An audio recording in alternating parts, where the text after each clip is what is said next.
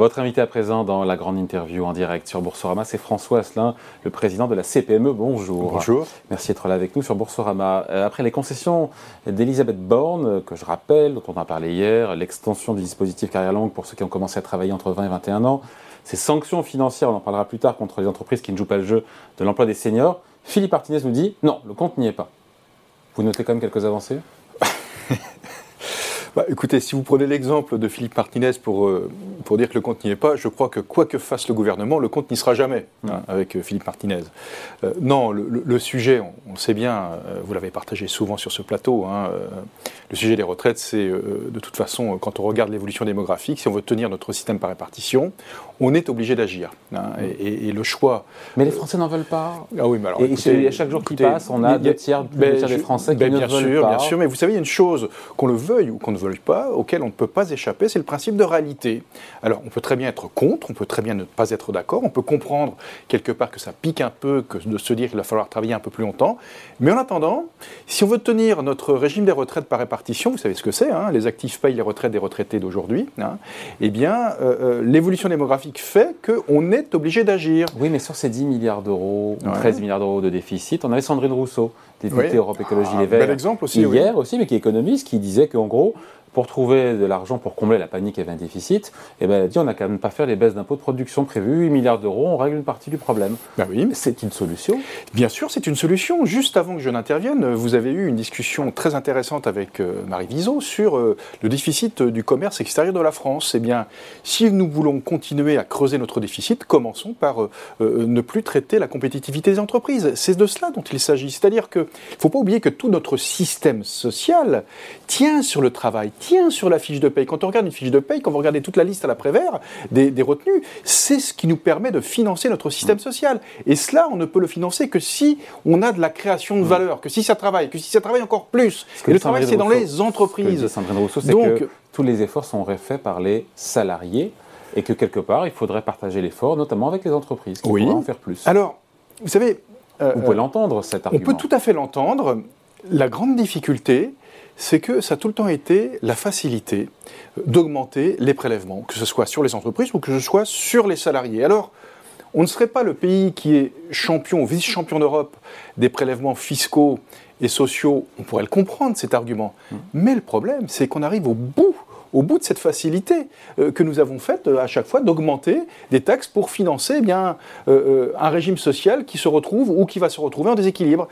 On n'a plus cette largesse, malheureusement. S'il faut partager l'effort malgré tout, quels efforts pourraient faire les entreprises dans le cadre de cette réforme pour qu'il y ait un sentiment de justice sociale et que tout le monde fasse. vous savez, moi je, je, pense très honnêtement, regardez, lorsque sur cette réforme, à peu près 4 Français sur 10 40% des Français, finalement, vont liquider leur retraite avant l'âge légal, donc avant les 64 ans. Hein. Euh, la mesure d'âge, elle est contournée pour 40% des Français. Il faut quand même pas l'oublier. Nous étions attachés à trois choses à la CPME sur cette réforme. C'est premièrement prendre en compte les carrières longues. Nous avons tout le temps considéré que quelqu'un qui commençait de bonne heure sa vie professionnelle, qu'il puisse partir avant quelqu'un qui la commence plus tard. Et ça, non seulement c'est sanctuarisé, c'est même amélioré par rapport au dispositif actuel. Ensuite, nous sommes très attachés aux métiers physiques, dits pénibles, hein, l'usure professionnelle. Et eh bien là, euh, dans le projet de la réforme des retraites, on va identifier ces métiers, ce n'est pas simplement une chose individuelle, on, on identifie ces métiers, on ne va pas s'amuser à savoir si vous êtes ou pas concerné par l'usure professionnelle, de par votre métier, vous êtes identifié, Ensuite, vous serez euh, euh, euh, accompagné par de la prévention massive. Hein, c'est-à-dire qu'il va y avoir pas loin de d'un milliard d'euros mis entre les mains des partenaires sociaux dans les branches professionnelles pour augmenter la prévention sur ces métiers physiques. Vaut mieux prévenir que guérir. Mmh. Et puis troisièmement, vous avez un suivi individuel avec un entretien de milieu de carrière. C'est-à-dire que là, on voit euh, à terme la carrière d'une façon complètement différente. J'ai 45 ans, je fais un métier qui physiquement est exposé, est-ce que je me sens capable d'aller jusqu'au bout? Et si ce n'est pas le cas, j'ai le temps paisiblement, eh soit d'aménager, de faire aménager mon poste de travail avec les moyens euh, qui seront associés, soit de changer d'orientation professionnelle dans l'entreprise ou à l'extérieur de l'entreprise. Quand on vous écoute, qu'est-ce qui ne plaît pas aux syndicats? Eh bien parce que les syndicats, vous savez, il y a, voilà, y, y a, des totems comme ça. Et l'âge légal de départ en retraite, dans notre pays, c'est un totem. C'est comme les congés payés. Voilà.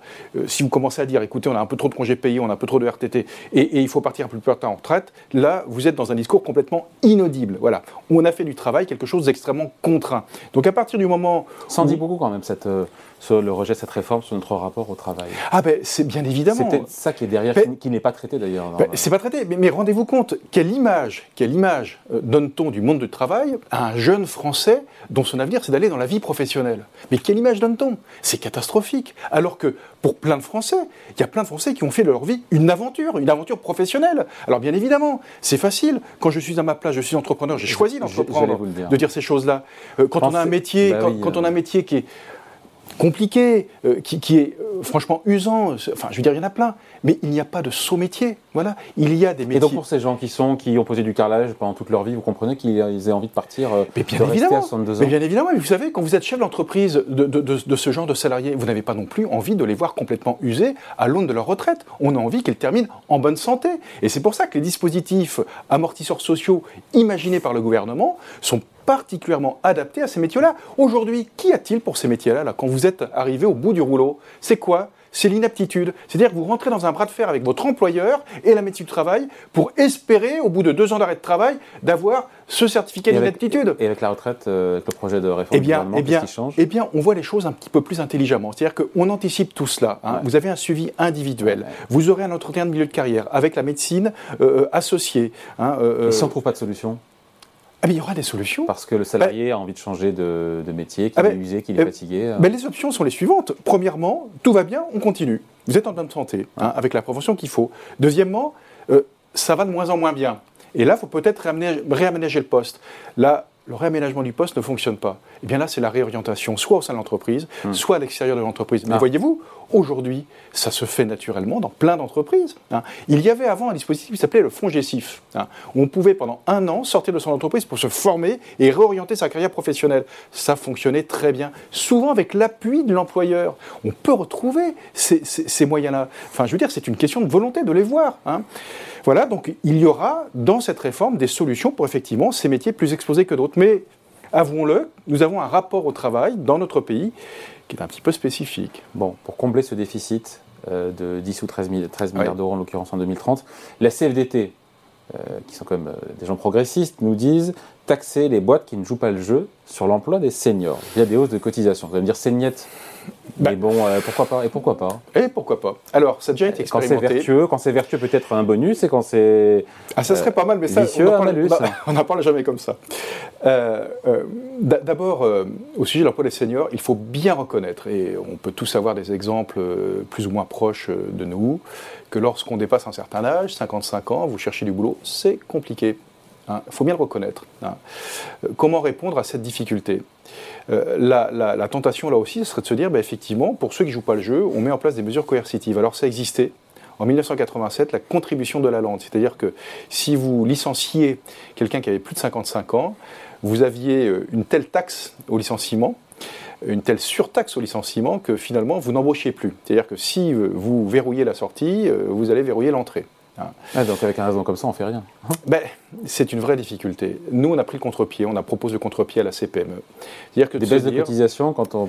Imaginez, non, pas que ça. C'est-à-dire que si vous arrivez à votre 50e anniversaire, eh bien, imaginez que euh, vous avez fort peu de chances de vous retrouver euh, à l'UNEDIC, donc euh, au chômage, et donc on baisse du montant de la cotisation chômage les charges patronales de 4,5%. Et si jamais euh, euh, votre euh, salarié qui a plus de 57 ans, vous le licenciez avant la date de départ en retraite, et eh bien là, vous remboursez l'UNEDIC. Hein.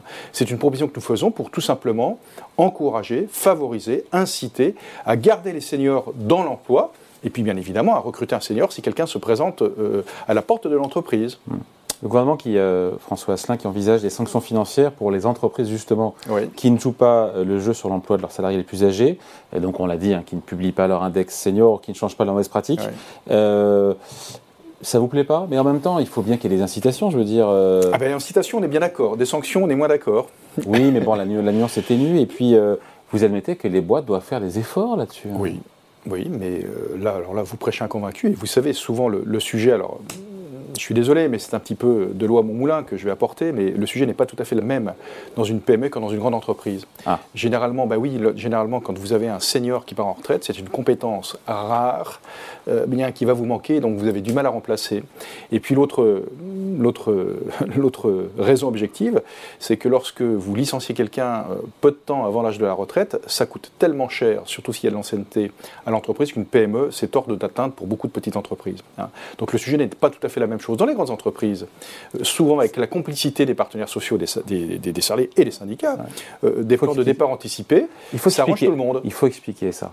Concrètement, qu'est-ce qui se passe? C'est-à-dire qu'en gros, trois ans, alors c'est plus trois ans parce que maintenant, avec la réforme de l'assurance chômage, c'est 27 mois. En deux gros, ans avant l'âge légal. Il y a un plan de départ volontaire, c'est ça qui permet donc aux salariés de toucher le chômage jusqu'à la retraite. Et pour la boîte, c'est un salaire moins à payer. Ben, et donc, une espèce d'entente entre. Mais bien sûr, ça, arrange tout le monde sur le dos bah, sur le dos du NEDIC. C'est-à-dire que pendant ce temps-là, vous allez être porté par la collectivité, par l'assurance chômage, entre autres. Et ça, il y a de l'abus, notamment de la part des grandes entreprises. C'est ça que vous dites. Hein ah, il y a de l'abus, en tout cas, c'est une pratique qu'on retrouve dans beaucoup de grandes entreprises, bien, bien évidemment. Et c'est pour ça que le gouvernement nous parle d'augmenter les contributions patronales sur les indemnités de rupture conventionnelle, plan de départ volontaire, rupture conventionnelle. Oui, alors avec le risque. En passant de 20 à 30% pour aligner tout ça.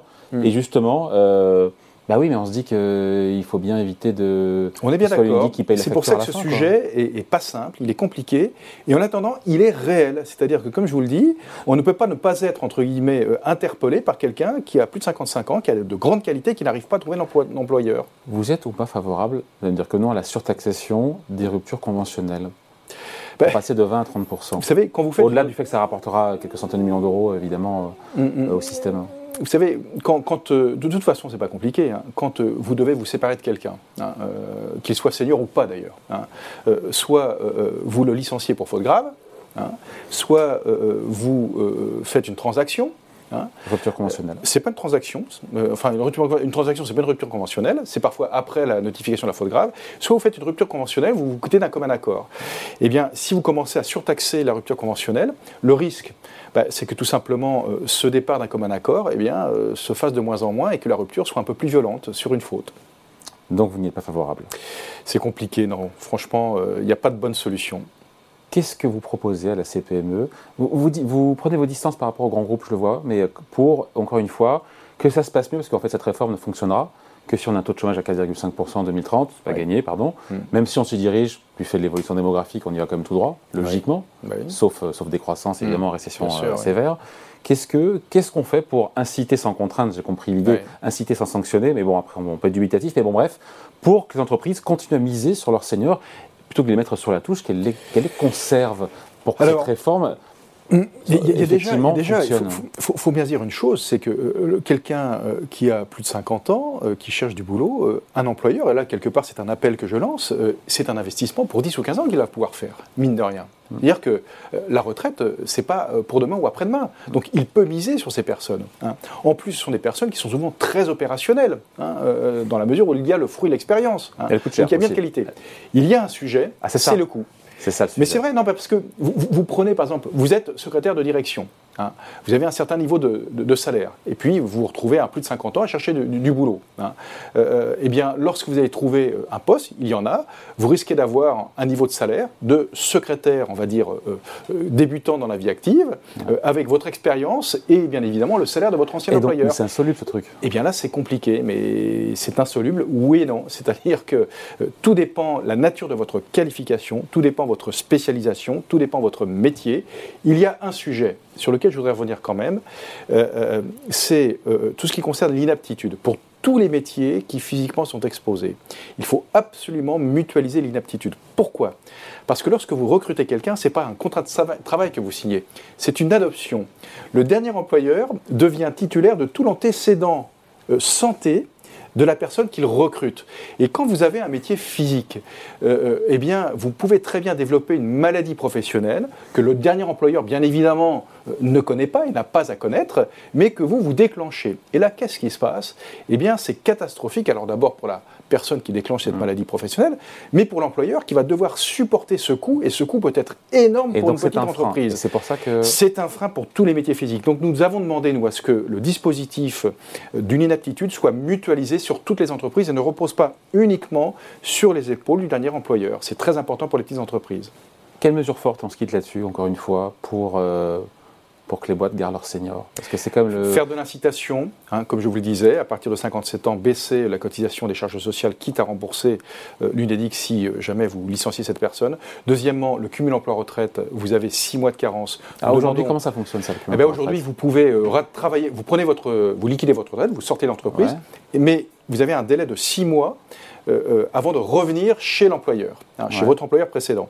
Nous demandons à supprimer ce délai de carence. Alors, c'est pas si évident que ça, mais de rien. Pourquoi? Parce qu'il faut éviter l'effet d'aubaine, mm. dans le sens où euh, vous partez en retraite et puis l'employeur vous réemploie sur le dos de, la caisse de retraite. Mm. Donc, il ne faut pas que ça fonctionne comme ça. Donc là, il y a un petit réglage technique à faire, mais c'est important pour pas qu'il y ait de rupture entre le départ de l'entreprise ah. et ces six mois. Voilà. Hein, et puis, une chose que l'on ne sait pas bien faire, et là, je pense qu'il faut vraiment qu'on se, se ressaisisse tous, c'est la formation euh, des seniors. C'est-à-dire que par expérience, les entreprises misent peu sur la formation euh, des salariés qui ont plus de 50 ans, mais, il faut le dire aussi, les salariés qui ont plus de 50 ans se disent mais à quoi me former maintenant? Voilà, il faut, qu'on change complètement le logiciel. On en parle peu de ça. Hein on en parle peu et c'est un vrai sujet. C'est pour ça, voyez-vous, dans ce projet de réforme, lorsque vous ferez un entretien de milieu de carrière où vraiment on prendra le temps de poser les choses, eh bien ça, ce sont des choses importantes. Voilà, il faut qu'on revoie complètement, qu'on revisite la façon dont eh on peut mener sa carrière professionnelle pour le bien de tous, aussi bien des salariés comme des employeurs. Ce projet de réforme, euh, qui est discuté euh, en ce moment à l'Assemblée nationale, vous le signez tel qu'il est malgré ou euh, du fait de toutes les concessions que la Premier ministre a pu faire, notamment ces dernières heures, on en a parlé. Vous le signez en l'état ou vous dites il est de plus on avance, moins, euh, ah, ben là, je crois moins que, il est réformateur, moins il est, plus il est dilué ah, Je crois que l'État, en tout cas Elisabeth Borne, euh, doit arrêter les concessions parce qu'il va y arriver un moment effectivement où, le, où, l'atterrissage financier dont on peut, qu'on peut en attendre risque de, devenir Il y a trop de, concessions que vous écoutez de la part du gouvernement aujourd'hui. En même temps, il faut Écoutez, essayer je pense que les concessions nécessaires qui devaient être faites ont été faites très honnêtement. Et dans beaucoup de cas, quand vous regardez la situation aujourd'hui d'un salariés français tel que euh, est euh, le fonctionnement actuel et demain avec la réforme, franchement, euh, bien heureux les Français. Bon, pas tous non plus. Pas tous non plus, ah, parce que, bien évidemment. Vous traitez, vous taxez dans l'angélique, Oui, mais pas tous non plus. Non, non, non, non. Mais écoutez, allez vivre ou regardez ce qui se passe ailleurs. C'est pas si mal que ça en France. Et pas dans des contrées si lointaines. Exactement. Allez, merci beaucoup. François Asselin, donc invité de la grande interview en direct sur Boursorama, président de la CPME. Merci. Hein. Merci.